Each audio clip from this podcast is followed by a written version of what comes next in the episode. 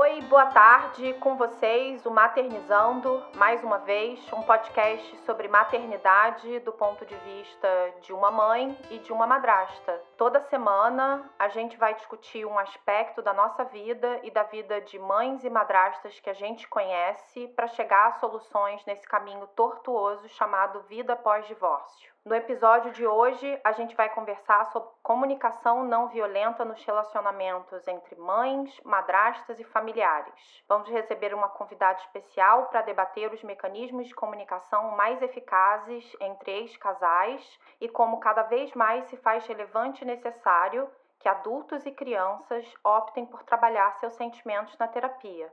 No início da década de 60, durante o auge do movimento a favor dos direitos civis e contra a segregação nos Estados Unidos, o psicólogo norte-americano Marshall Rosenberg atuava como orientador educacional em instituições de ensino que eliminavam a segregação, o papel de Rosenberg durante essa conturbada transição era ensinar mediações e técnicas. Nesse contexto, ele elaborou o método da comunicação não violenta. Esse ano, nos Estados Unidos, 70% dos casamentos vão acabar em divórcio. Divórcio é considerado o segundo evento mais traumático que alguém pode passar superado apenas pela morte de um companheiro ou companheira. Para falar sobre isso, Estamos aqui hoje com a Lê e com a Mariana, do Somos Madrastas. Lê, boa tarde, tudo bem? Oi, Ju, tudo bem? E você?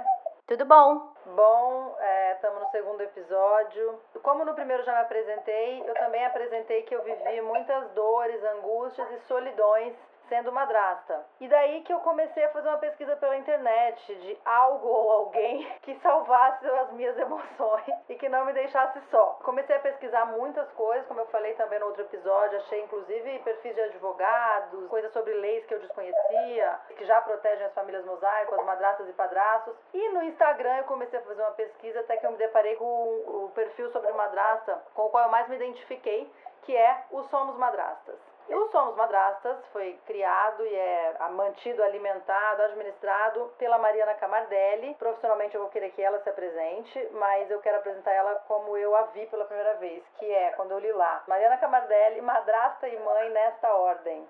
Eu gostei muito quando eu ouvi isso pela primeira vez da, da Mari, porque ela diz: primeiro eu me tornei madrasta e a maternidade, ser mãe, veio depois. Ela falou também, é, e isso foi me tocando muito, que ela se sentiu muito mais acolhida, amparada e conectada é, a redes de apoio quando ela se tornou mãe. E muito pouco quando ela se tornou madrasta. Ela se sentiu muito sozinha é, na madrastidade. Então, por isso, ela decidiu criar essa rede, criar uma página no Instagram, criar uma rede de apoio para as madrastas, para que a gente perceba que a gente não precisa estar só e possa juntas aí lutar é, pela nossa saúde mental, emocional, pela união, pela harmonia da nossa família. Bom, então eu estou muito feliz de receber a Mari hoje aqui. Oi, Mari. Oi, Lê. Oi, Ju. Que delícia esse encontrinho. Bom, você me apresentou um pouquinho, né? Você foi generosa quando você falou que eu encontrei pouco apoio, pouco acolhimento quando eu me tornei madrasta, porque na verdade eu não encontrei nenhum, nenhum apoio, nenhum acolhimento, nenhum grupo, é, eu costumo fazer uma brincadeira que é quando você, quando você engravida, você tem é, grupo de apoio para tudo, né? Grupo de apoio das que querem amamentar, grupo por 10 anos, grupo de apoio das que não querem amamentar, grupo de apoio do parto na água, grupo de apoio do parto, né, com golfinhos, ou na água com golfinhos, ou sem água, e qualquer coisa que você imaginar é, hoje, ainda bem, né, que existe esse espaço para as mães, você consegue, você consegue se encontrar e pertencer a um grupo nesse, nessa jornada bem bem maluca que é que é receber uma criança na sua vida. Mas a gente também recebe crianças na nossa vida como madrastas e não tem grupo. Não tem vídeo no YouTube, não tem grupo de acolhimento, os médicos, uh, as pessoas que teoricamente estão aí para nos ajudar a lidar com, os, com as mudanças e questões não sabem falar sobre isso, a gente não fala sobre o assunto. E quanto mais a gente não fala sobre um assunto, mais tabu e confusão ele se torna. E já é um assunto casca grossa, né? Ele já é um assunto difícil e a gente continua sem falar sobre, sobre ele. É, eu penso muito sobre a dificuldade que a gente tem às vezes de falar sobre dinheiro, sobre sexo, sobre a morte. Para mim, falar sobre madrasta tá meio que nesse lugar, assim. É, eu não vou falar sobre isso, eu não sei falar sobre isso, eu não quero falar sobre isso. Dói, machuca, incomoda. Então a gente a gente vai colocando cada vez mais na sombra um assunto que já nasce na treva da, da bruxaria do, da Disney, né? E quem sai perdendo? Todo mundo. Todo mundo os pais, as mães, as crianças, as famílias, as avós, os avós, as sogras, todo mundo sai perdendo porque vai existir recasamento. Como vocês falaram, a estatística, né? A Ju trouxe a estatística. A estatística do Brasil, do IBGE 2017, é um em três. Então é isso aí. Muitos, muitos casamentos vão acabar. E eu espero que as pessoas continuem podendo se dar o direito. E, e há pouquíssimo tempo a gente tem uma lei que dá esse direito para a pessoa de se casar novamente e de refazer a sua vida afetiva e amorosa. Aí começa essa bagunça aí que tem filho e tem a mãe que tá lá e tô achando um sonho esse esse podcast que aproxima a conversa, porque a gente materna, a madrasta, ela materna, ela tá junto nesse papel. A madrasta, ela não é tia, ela não é amiga, ela não é brother. Ah, eu sou brother, eu levo para tomar sorvete. E essa foi inclusive uma coisa que eu ouvi da mãe dos meus enteados. Ela falou assim: Eu não gostaria que você fosse a figura feminina boazinha, amiguinha, né? Porque a gente tá aqui para educar essas crianças e a gente tá aqui para fazer isso com coerência. E a coerência para a criança, ela se torna segurança. E a segurança se torna pertencimento, e é isso que a gente busca: é amor e pertencimento. Essa é a nossa busca, é, é, a busca de todos nós na nossa vida, né? Do momento que a gente nasce até a gente deixar esse, essa existência, a gente tá aqui para ser amado e para sentir que a gente pertence, que a gente importa. Muito bom conhecer uma mãe que também é madrasta e uma madrasta que também é mãe. É exatamente a ponte que eu e a Lê queremos estabelecer e você tem um pé nesses dois mundos. Entrando no tema de hoje, quando os envolvidos em conflito de longa duração com um ou mais membros da família, a gente pode ficar meio sem esperança de que existe uma solução satisfatória para todo mundo. E quando a gente está nessa situação, que emocionalmente parece muito caos, muitas vezes a gente imagina que existem apenas duas alternativas. Ou a gente se submete ou a gente age unilateralmente sem considerar totalmente as necessidades do outro. As duas alternativas deixam a gente mal, né? Então, falando de mães e madrastas, eu queria perguntar para você, Mariana, como as mães podem praticar a escuta empática no relacionamento com as madrastas, pensando na comunicação não violenta? Bom, nesse, nesse processo, né, de, de me tornar madrasta, eu jamais imaginaria uh, criar um projeto sobre isso ou começar a trazer esse assunto. Esse desejo de, de estudar e de buscar formas para educar. Então, os meus enteados e a minha filha, que veio depois, né, eu fui estudar disciplina positiva. A minha primeira formação para trabalhar esses assuntos foi como educadora parental. Então, eu queria encontrar um jeito de educar, de ser e de falar que servisse para qualquer criança no mundo mundo, não só para os meus, ou, né, os meus filhos, os meus enteados. E depois disso, enfim, comecei a, a estudar mais, comecei a sentir ressonância entre várias mulheres, várias mães, vários pais, várias enteadas. Então, hoje em dia, o Somos Madrastas, ele é um projeto de uma madrasta para madrastas, mas ele é um projeto que está conversando com várias pessoas que compõem as nossas famílias. E esse é o início da conversa. A escuta ativa e a comunicação não violenta violenta, ela é como se fosse um voto de confiança de que quando a gente conversa, quando a gente se expressa, a gente precisa de alguma coisa. A gente tem uma necessidade que tá guiando aquele nosso comportamento, por mais inadequado, entre aspas, que esse comportamento pareça.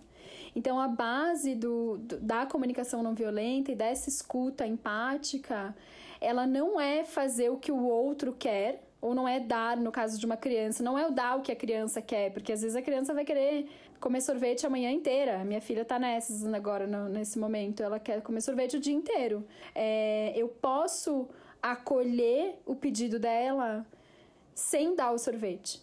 Eu posso entender o que ela tá, o que, que ela precisa por trás desse pedido, e pode ser só o sorvete mesmo, a vontade de tomar sorvete, e acolher sem fazer o que a pessoa tá pedindo mesmo, até porque isso às vezes está fora do nosso alcance, né? Então, indo para a questão das mães e das madrastas, eu acho que aí tem várias questões, tá, gurias? Acho que a primeira questão é como a gente já sai perdendo nesse joguinho da madrastidade, a gente precisa se provar boas. Por quê? Eu sou má. Pessoal pessoal viu no, no filme da Disney. Eu sou má.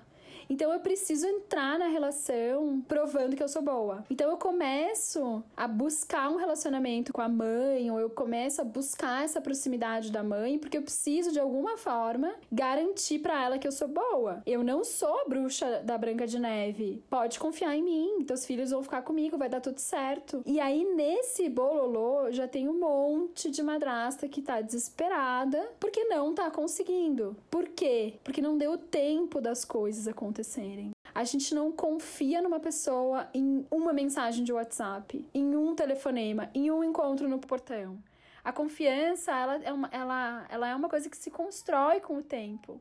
Eu, cinco anos depois de, de ter me tornado madrasta, eu tenho uma relação muito diferente do que uma pessoa que está há cinco dias ou cinco semanas. Então, acho que a primeira questão é calma, confia nesse tempo das coisas. Tem uma mãe ferida lá do outro lado muitos, uh, muitos casos de, de que existe uma madrasta não teve um relacionamento anterior, não teve um casamento, mas a maioria teve um casamento. Então, oi, tem uma mulher lá do outro lado, que ela é uma mulher que se separou, e aí a nossa sociedade já faz merda aí, que é, ela vira ex-mulher. Ela não vira ex-esposa, ela vira ex-mulher. Alguém já viu na rua um ex-homem? Ai, olha, eu acabei de me separar, aquele ali é meu ex-homem. Não, o homem na nossa sociedade machista, patriarcal, ele vai ser sempre homem. Ele é ex-marido. A gente não, quando a gente se separa, a gente é ex-mulher. Porque uma mulher separada não vale nada. Então, eu olhar para a situação, entender a necessidade do outro, e no caso dessa mulher também, é uma mulher que acabou de se separar. É uma mãe que agora não fica com o seu filho todos os dias. Imagina a dor que é você não ficar com seu filho todos os dias. Quantos anos tinha essa criança quando você se separou? Cinco, sete, dez? Você passou dez anos todos os dias com essa criança, sua criança. E agora ela tá em outra casa. Ela tá numa casa e você não sabe se ela tá triste, se ela tá dormindo bem, se ela tá comendo bem, se o pai lembrou que ela gosta daquele pãozinho mais molinho e não aquele mais escurinho, sabe? Isso dói. Então existe uma pessoa com feridas lá do outro lado, mas a gente gosta muito, o ego ele se inflama muito quando ele enxerga uma coisa errada para apontar no outro, para machucar, porque quanto mais ele tá com essa agulha do desespero lá espetando no outro, menos ele tá olhando para ele mesmo. Então a primeira coisa dessa relação madrasta e mãe é assim, calma. O tempo ele vai, ele vai ajudando. Os próprios acontecimentos do dia a dia. Eu lembro quando eu me tornei madrasta, eu queria muito conversar com a mãe dos meninos. Eu queria muito falar com ela. E justamente isso, eu falo por experiência própria. Eu queria dizer para ela que eu era legal. E eu lembro que eu pensava assim: vai chegar esse tempo, vai chegar esse momento, vai chegar esse tempo, vai chegar esse momento. Até que o Rodrigo foi viajar e uma das crianças esqueceu uma mochila aqui em casa. E aí a gente teve que se falar, porque precisava pegar a mochila. E aquele foi o momento. E foi, foi bom, foi bonito esse esperar, assim. A outra coisa que me vem muito olhando para essa situação mãe, madrasta, madrasta, mãe, são papéis de mulheres. Existe uma mulher de um lado, existe uma mulher do outro lado e a gente confiar que o melhor que a gente pode fazer é dentro da nossa casa, dentro do, da nossa família, do nosso espaço, das nossas regras. Tenho, a minha filha tem dois anos e sete meses, né? E ela ficou uns dias na casa da minha mãe. E lá na casa da minha mãe, a minha mãe, ou seja, a avó dela, e o meu padrasto, né? Que eu tenho mais, eu tenho todas as configurações de madrastidade, enteada, eu tenho na minha vida, né? A minha mãe o meu padrasto, ou seja, os avós da minha filha, eles colocam ela para dormir e eles ficam com ela dentro do quarto até ela dormir. E isso pode levar meia hora ou uma hora e meia. E eles estão dispostos, eles fazem isso. Eu não faço isso. O nosso jeito aqui em casa e o nosso combinado com ela é diferente. O que, que adianta eu chegar lá na casa da minha mãe e criticar ou reclamar ou dizer que ela tá certa ou errada? Ela tá mimando muito, ela tá dando muita atenção. Não adianta. E aí, quando eu fui, coloquei, fui buscar ela, eu fui botar ela pra dormir lá, ela falou: Você vai ficar comigo até eu dormir? Eu falei: Não, eu vou ficar contigo. Eu vou ler os livrinhos, eu vou cantar, eu vou fazer o mesmo ritual que a gente sempre faz. E aí eu vou lá embaixo jantar e ficar um pouco com os adultos. E esse é o meu jeito com ela. E eu não preciso invalidar o outro para criar o meu jeito e a minha linguagem com as crianças que estão sob a minha tutela ou minha guarda em determinado período do, do dia ou da semana. Então, esse respeito, o respeito com. A não ser em casos de vida ou morte, assim, né? Que eu acho que a maioria não é. Deixa essa mãe lá do jeito dela. Deixa essa madrasta lá do jeito dela. São pessoas diferentes fazendo de jeitos diferentes. Acho que esse, esse, é um pouco do, do que eu acho que pode ajudar a criar esse ambiente de mais empatia, de mais escuta. Eu queria só, assim, falar só, apontar duas coisas, que é, você falou muito das madrastas terem uma necessidade muito ansiosa de quererem mostrar que são super legais, porque afinal de contas, por princípio, somos más. E seremos péssimas e tudo mais. Eu, eu até escrevo um pedaço do livro dizendo sobre a necessidade de impecabilidade das madrastas. Para a gente ser validada na família, a gente tem que ser impecável.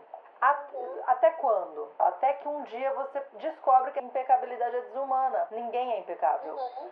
Nem mãe é. E a mãe, a princípio, por crença religiosa, seria é, perfeita por si só, uma questão até cristã. Somos seres humanos cheios de de erros e falhas e lacunas. Então, quando você abre mão de falar, ok, eu não preciso ser impecável para ser validada, para ser amada e para pertencer, e também para ter voz na minha própria família que agora eu estou criando e co-criando, quando você abre mão disso, a vida fica um pouco mais leve. Isso aconteceu comigo, isso aconteceu com outras madrastas. Eu também só queria pontuar o que você falou, que é muito interessante. Dentro dessa necessidade de estabelecer uma relação bacana para mostrar que você tá, tá aí para ser legal, tá aí para estar tá junto, eu sinto que, assim, também recebo muitas narrativas desse viés viés, isso também foi um pouco comigo, mas um tanto com outras pessoas, que é a madrasta, de modo geral, ela fica tentando, tentando, tentando, e, e, e tentando, inclusive, ter esse olhar que você disse, que é, tem uma outra mulher lá, que tá com saudade dos filhos, eu acabei de conhecer essas crianças, eu não tenho o mesmo é, amor, nem o mesmo vínculo, nem a mesma saudade que ela, que já conviveu com eles tanto assim, tem. Então, puxa, né, essa, essa empatia que eu acho super fundamental.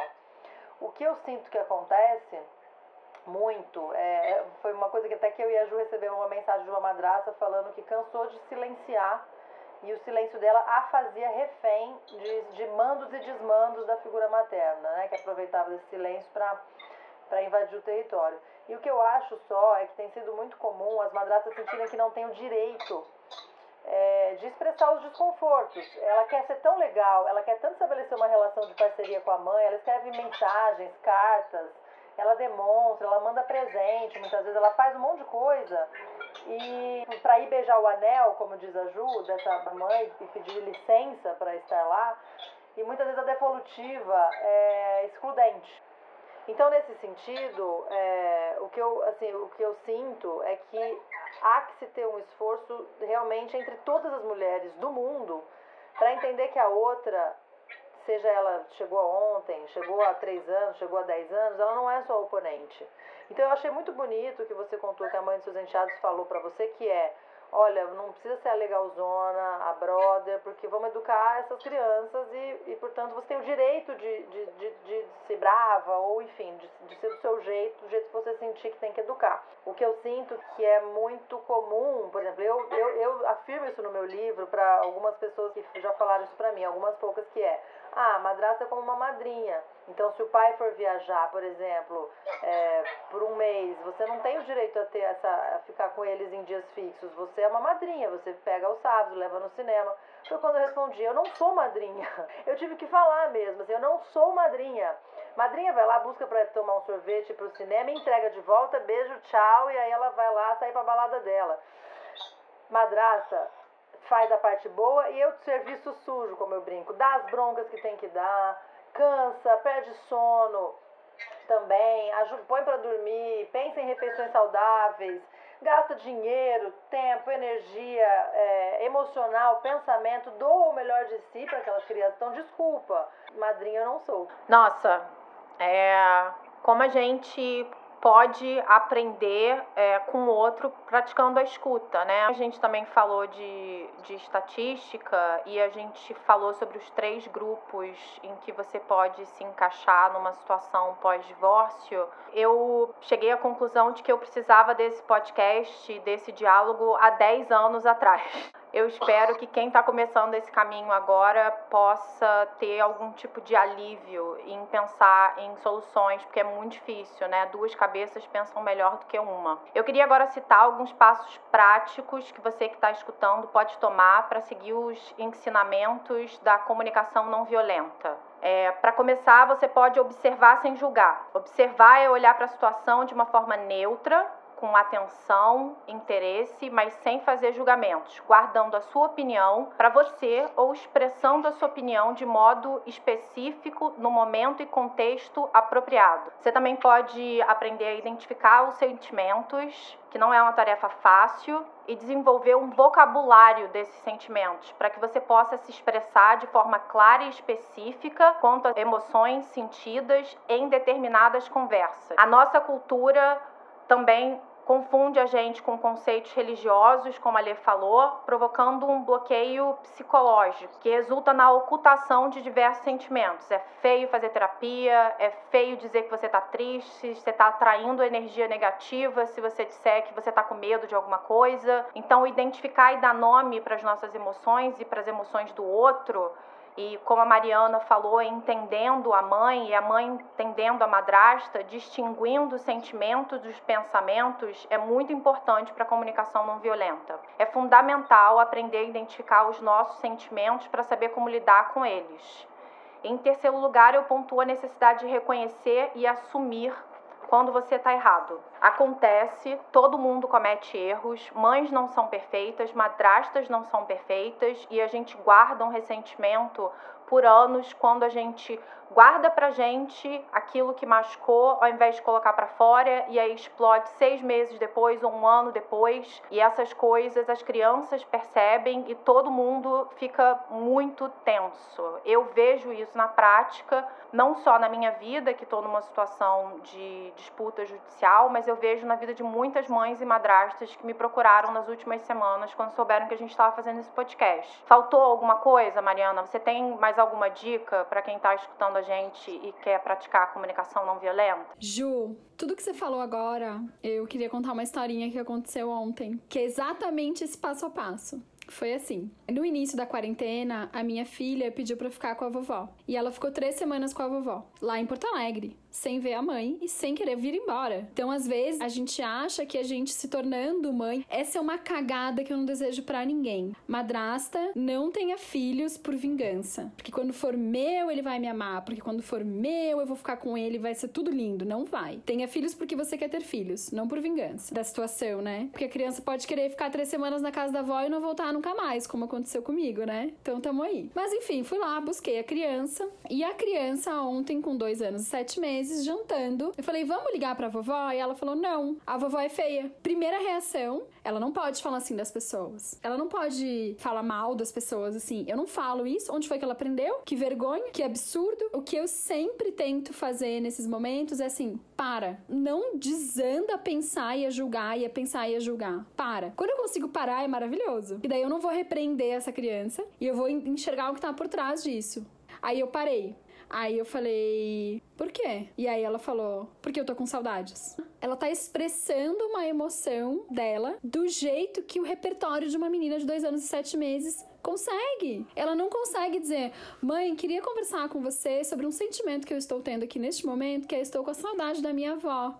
E por isso estou com raiva e frustrada. Ela não vai falar isso. A gente não consegue. A gente fica puta com o marido por sei lá o quê. Aí ele não lava a louça e a gente fala: você nunca ajuda em casa. O nome disso é pedido deslocado. Tem bastante material da Laura Gutman sobre isso. É um pedido completamente deslocado da necessidade real que tá por trás dele. Esse passo a passo que você deu, Ju, é a historinha do vovó, a vovó é feia. Aí eu abracei ela e falei, só que ela falou isso com uma cara de safada, ela sabia que ela tava usando uma palavra que a gente não usa, porque a gente não usa. E aí ela dava gargalhada. Eu tô com saudade dela, eu tô com saudade dela. E a situação que tinha um potencial de ir pra um lugar muito chato, muito desagradável, climão. A gente não quer ficar com climão em casa com as crianças, a gente quer ficar de boas. Virou uma gargalhada. E aí a gente ligou pra vovó e falou: Vovó, você é feia. E a vovó começou a rir. Daí ela falou: Mas como assim? Por quê? Ah, porque eu tô com saudade. Pronto, a situação se desfaz. E outra coisa que eu queria comentar também é que quando a gente precisa olhar para as nossas emoções com as crianças, a gente precisa se humanizar. E a gente vem de uma criação autoritária que é o adulto sabe, a criança não sabe. O adulto manda, a criança obedece. E aí a gente não erra. Não só a madrasta tem que ser perfeita, ela não pode falhar, mas o adulto não pode falhar. O adulto não pode errar com a criança porque ele não tem a capacidade de pedir desculpa de reconhecer. E é isso que a gente tem que olhar pra gente mesmo, como pessoas que estão educando e criando crianças e falar assim: errei, fiz besteira, perdi a paciência, fiquei nervosa, reagi mal, me desculpa. E a outra coisa que, que eu acho muito interessante que acontece nessas dinâmicas é assim: ficam os adultos conversando entre eles ou se debatendo entre eles. Então, assim, a madrasta, ela não é madrinha. Madrasta não é madrinha, não é tia, a gente já falou sobre isso, mas não é. Agora, se fica o pai e a mãe, ou a mãe, a mãe, ou quem quer que seja nessa situação, definindo para onde a criança vai, quando a criança vai, quando, para onde a criança vai quando o pai viaja. Alguém falou com essa criança? Alguém perguntou para ela o que ela quer? E isso aconteceu com a gente. Uma vez o Rodrigo tava tendo várias viagens e a gente perguntou para eles: "Quando o papai viaja, o que que vocês querem fazer?" A gente quer vir. Eles querem vir, tá tudo bem. E pode ser que no mês seguinte eles não queiram. E aí eles vão dizer, Mari, a gente. Esse, esse, essa viagem do papai a gente não vai querer vir. E tá tudo bem. Ficam os adultos se bicando. Sabe aquela cena assim? Ficam os adultos se bicando e as crianças. Quem falou com elas? Quem ouviu a criança? Ninguém. História da nossa infância. A criança fica, acaba ficando com vergonha dos próprios sentimentos dela, porque se você tivesse reagido naquele momento dizendo, peraí, você não pode chamar ninguém de feia, o que, que é isso? Nessa casa a gente não usa esses termos. Você nunca teria conseguido chegar ao final da história, que é, não, vovó não é feia, eu tô com saudade da vovó. Então você legitimou para ela que é sim possível dizer para você, se abrir com você sobre o que está acontecendo sem adjetivar a avó dela. Então ela está tendo a oportunidade tão nova de aprender essa lição e aí o ciclo de trauma ele é interrompido. Se teve algum momento na sua família em que os adultos lidaram mal com os sentimentos, você acabou de romper esse ciclo com a sua filha. Quando ela for mãe, ela vai passar por menos desafios. Quando ela, se ela se tornar madrasta, ela vai passar por menos desafios nessa jornada porque ela aprendeu com três anos essa lição. A gente quer agradecer muito a presença da Mari, Mariana Camardelli, por toda a sua contribuição para o podcast. Também agradecer tudo que ela faz pelas famílias, pelas madrastas, tudo que ela estuda e compartilha com a gente. Ela vai estar com a gente mais vezes. Obrigada, Mari. Então, queridas, eu queria agradecer muito esse convite, Lê, que vocês estão fazendo é, pelas madrastas, pelas mães, pelas crianças, pelas famílias. É muito especial. Eu espero que esse podcast chegue longe. Contem comigo sempre para qualquer assunto. Se eu não souber, eu estudo. Adorei participar e vou adorar estar perto de vocês nessa caminhada que é nossa, né? Não é solitária, ela é nossa. Tamo junto. E a gente vai continuar o podcast agora e a Lê vai responder pra gente.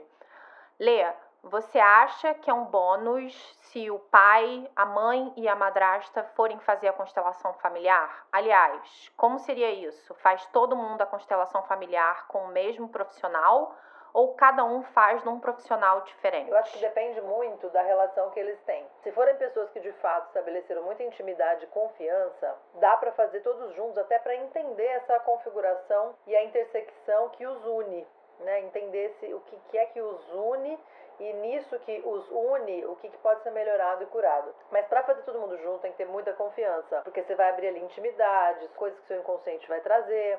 Se não há essa relação, eu sugiro que todos façam sim, mas cada um a sua maneira, cada um com seu objetivo. Talvez na constelação da mãe vai sair um trauma ancestral relativo a tal coisa, talvez no pai outra coisa, talvez a madrasta outra coisa. Agora, o que dá para fazer também é assim, os casais fazerem. Então, por exemplo, o pai e a madrasta fazem enquanto núcleo familiar que eles se tornaram. E isso, claro, que vai acabar abarcando pessoas que, e campos que vão aparecer na constelação, mas só eles estarão lá presencialmente. E a mãe, com seu companheiro, ou se ela for sozinha, enfim, faz o seu núcleo familiar. Então, e ambos vão abarcar os filhos, mas vão ter focos diferentes e talvez vão sair coisas diferentes. Porque assim, talvez ninguém se sente exposto, não expõe uma intimidade caso não haja ainda essa relação de super confiança, mas ao mesmo tempo todos vão estar buscando é, ferramentas para lidar com a atualidade. E a atualidade abarca essa nova família. E é muito importante fazer. Porque assim, eu falo muito das crises e limitações que a gente recebe das narrativas de madraças que reclamam da, da sei lá, das invasões maternas ou do controle materno. Mas tem também o contrário, eu não posso esquecer disso. É que é claro que como a madrasta foi muito pouco ouvida até os dias de hoje, eu acabo querendo dar o protagonismo para ela na minha fala. Mas é claro que tem o contrário também. Tem muita mãe que se sente sozinha. É importante ter essa busca, sabe? Que, que cada um possa encontrar o seu lugar. E por que eu tô falando isso? Porque se alguma madrasta, por exemplo, tem uma crise, droga, queria que esses filhos fossem meus, por exemplo. Por mais que possa ser legítimo sentir isso, e eu já ouvi isso de muitas pessoas, Pode ser legítimo porque tudo é legítimo. Você sentir ódio é legítimo, você sentir vontade de pular do vigésimo andar é legítimo. Mas depende do que você vai fazer com isso. Então, se você é uma madrasta sente por exemplo, a constelação pode ajudar ela a encontrar valor nela mesma que não necessariamente tem a ver com querer que aqueles filhos sejam dela, biologicamente falando, por exemplo. Não necessariamente vai ter a ver o valor dela com, puxa, não queria que eles tivessem essa mãe. E de, de repente, com a constelação, ela honra o lugar dela, ela conseguirá honrar o lugar da mãe e entender melhor que ao organizar e assentar esses lugares, todo mundo tem seu devido valor e imenso valor. A mãe é a mesma coisa, se sente que a madrasta é uma intrusa, uma estrangeira, de repente ela vai poder olhar essa constelação e, e, e se, se sentir valorada no seu lugar de mãe e sentir que a madrasta tem o seu lugar também. Enfim, a constelação coloca, eu acho que, é, sabe, cada um nos seus devidos lugares e traz para si o assentamento e a paz de cada do, do lugar a que a gente pertence. Então acho que pode ser super, super legal, sim, mas se fazer junto só se houver muita intimidade e confiança. Senão, eu não recomendo fazerem todos juntos. Ok. É difícil. É, são todos temas importantes. Eu espero que quem está escutando esteja aproveitando essa conversa para refletir.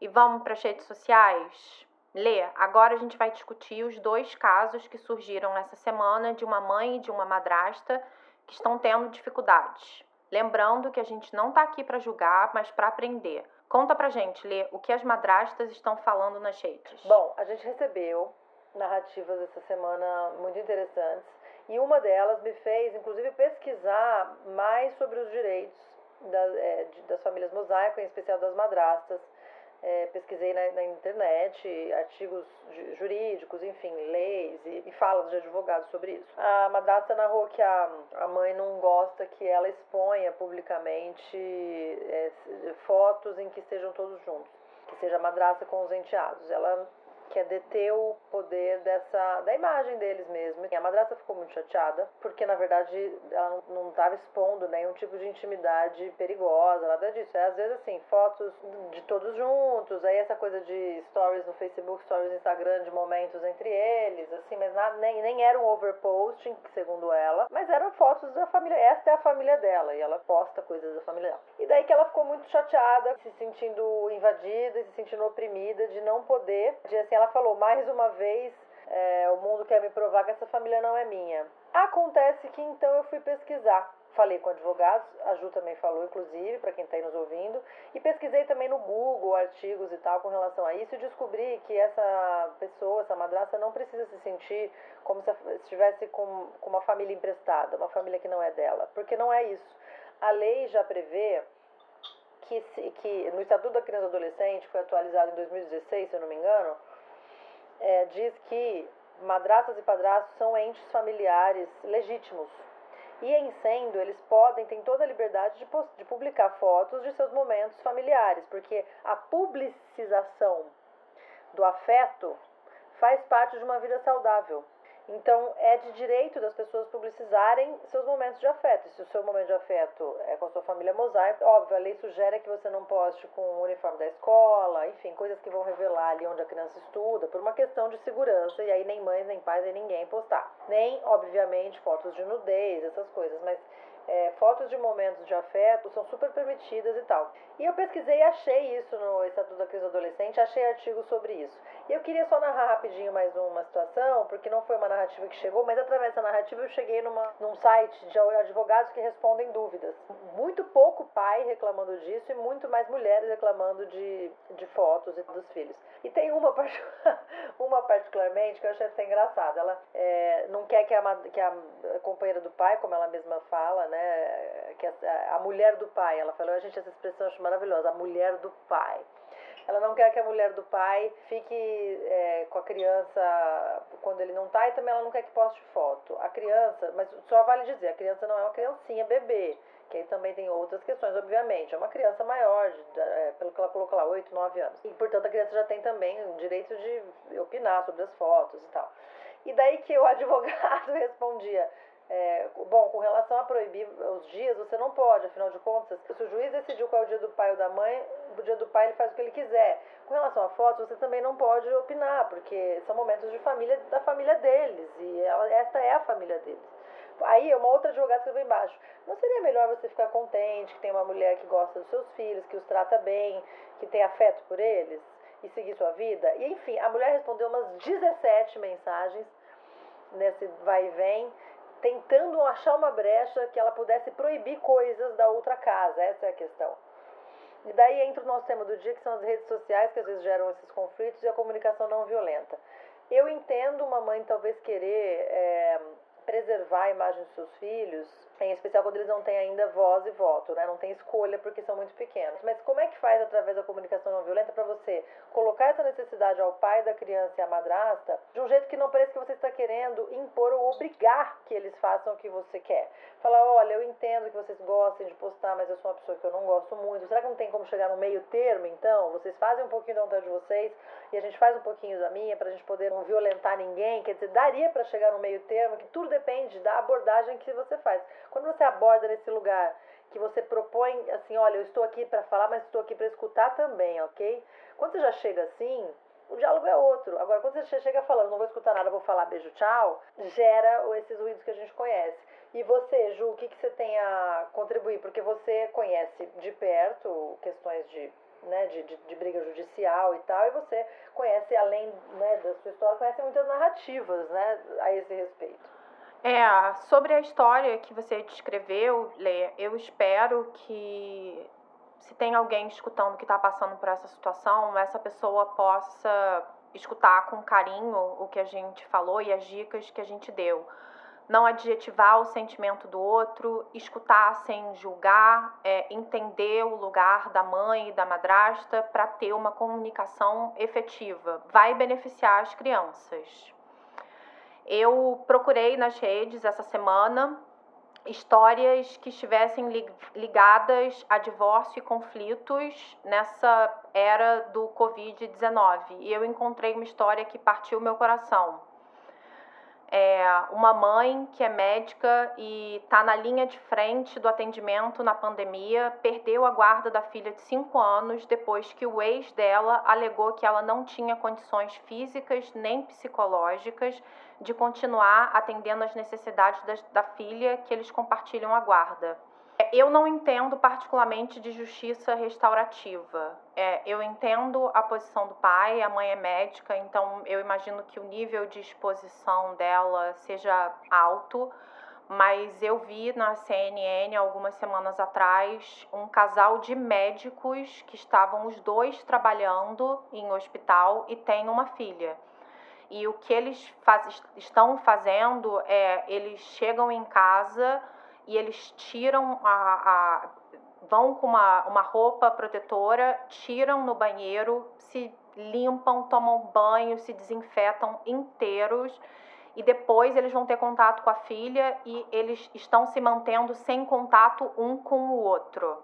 Eles são médicos e esse foi o esquema que eles conseguiram montar para os dois continuarem tendo acesso à filha que eles dividem como casal. Então, eu acho que essa mãe deveria tentar, é, com embasamento científico, porque ela tem, conversar com juiz, promotora, quem quer que seja, e com o ex-marido para tentar, tentar encontrar uma solução. Se ela precisa se desinfetar inteira antes de ter contato com a filha, que seja isso mas eu acho que o dano psicológico que vai ser causado nessa criança de estar longe dessa mãe, ainda mais porque a mãe é uma profissional de saúde, então a criança vai ficar o tempo todo pensando: minha mãe está em risco, minha mãe está em risco, minha mãe está em risco, e sem ver a mãe todo dia para a mãe poder dizer para ela: não, eu tô aqui, voltei para casa, eu tô bem, vou te botar para dormir, vou tomar café da manhã com você, o trabalho que eu tô fazendo é importante.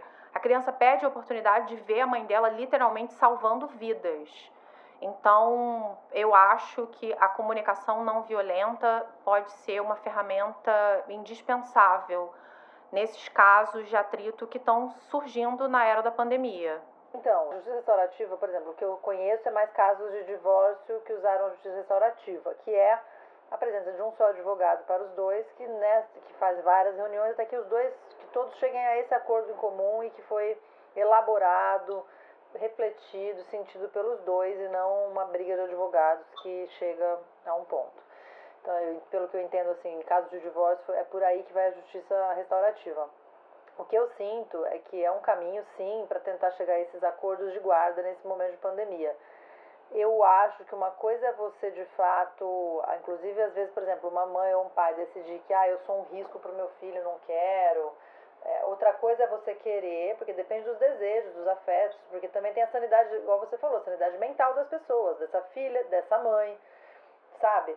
Então, se a pessoa enlouquecer é pior do que, né? Então, temos que pensar sobre isso. Daí, o que, que eu sugiro que é que as pessoas reflitam se quando ela vai fazer um pedido, tipo, não quero que o pai do meu filho veja porque ele é, é médico, se isso é para realmente, por uma questão que você está preocupada com o Covid, ou se isso está cobrindo uma neurose ou uma lacuna ou uma carência sua porque tem isso, Ju. As pessoas nessa pandemia, às vezes, estão aproveitando para fazer alguns jogos. É, faz seus jogos emocionais, às vezes, sem perceber, entendeu? E aí torna o outro refém, usando um argumento quase imbatível, que é uma pandemia. O outro fala, puta, é, não posso argumentar. Puxa, ela tem razão, vai parecer que eu quero contaminar o filho. Mas aí a pessoa tem que engolir uma dor imensa, o filho tem que engolir uma dor imensa, simplesmente porque não se conversou melhor. Então, acho que a justiça restaurativa é um bom caminho para tentar chegar a acordos claros e objetivos durante a pandemia. Mas eu não acho saudável nessa pandemia, se o pai e a mãe estão querendo estar com essas crianças, eu não acho saudável enfiar essa criança numa casa só, essa criança que estava acostumada a duas casas, por exemplo, a duas rotinas, você enfia ela um mês numa rotina só, numa casa só, exclui ela da relação com o outro. Desculpa, eu acho isso realmente mais arriscado a longo prazo do que a própria possibilidade de exposição. Porque eu acho que se a gente tomar todos os cuidados necessários, a gente não vai contaminar. É igual esses médicos que você narrou, que tomam todos os cuidados necessários. Então, é, eu penso que não dá para usar essa pandemia para fazer jogos de poder em casos de guarda. É hora de refletir por amor à consciência. Incrível, Lê. Obrigada pela generosidade de dividir com a gente o seu conhecimento e a sua experiência e os seus instintos. Tudo que a gente pode fazer é o nosso melhor.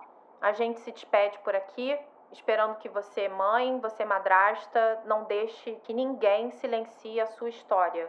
Obrigada, Ju, por mais um dia juntas também, pela sua, pelo seu conhecimento, compartilhado suas reflexões. Estou feliz em mais um dia que a gente se encontrou para falar disso, porque o meu desejo maior, e sei que é o seu também, é que as famílias possam se harmonizar cada vez mais. E em tempos de pandemia, em que está todo mundo muito sensível, é mais necessário ainda que a gente cuide do nosso psicológico, do nosso emocional e, gente, a vida tá demandando demais. Então, ao invés de ficar arrumando rusga com seu ex-companheiro, com o padrasto de não sei quem, com a madrasta de não sei quem, com a tia do fulano, pelo amor de Deus, vá se cuidar, vai fazer seus projetos, vai meditar, cuida da sua saúde, da sua imunidade, porque não é hora de ficar arrumando mais problemas do que a humanidade já tem. Essa é a minha dica do dia.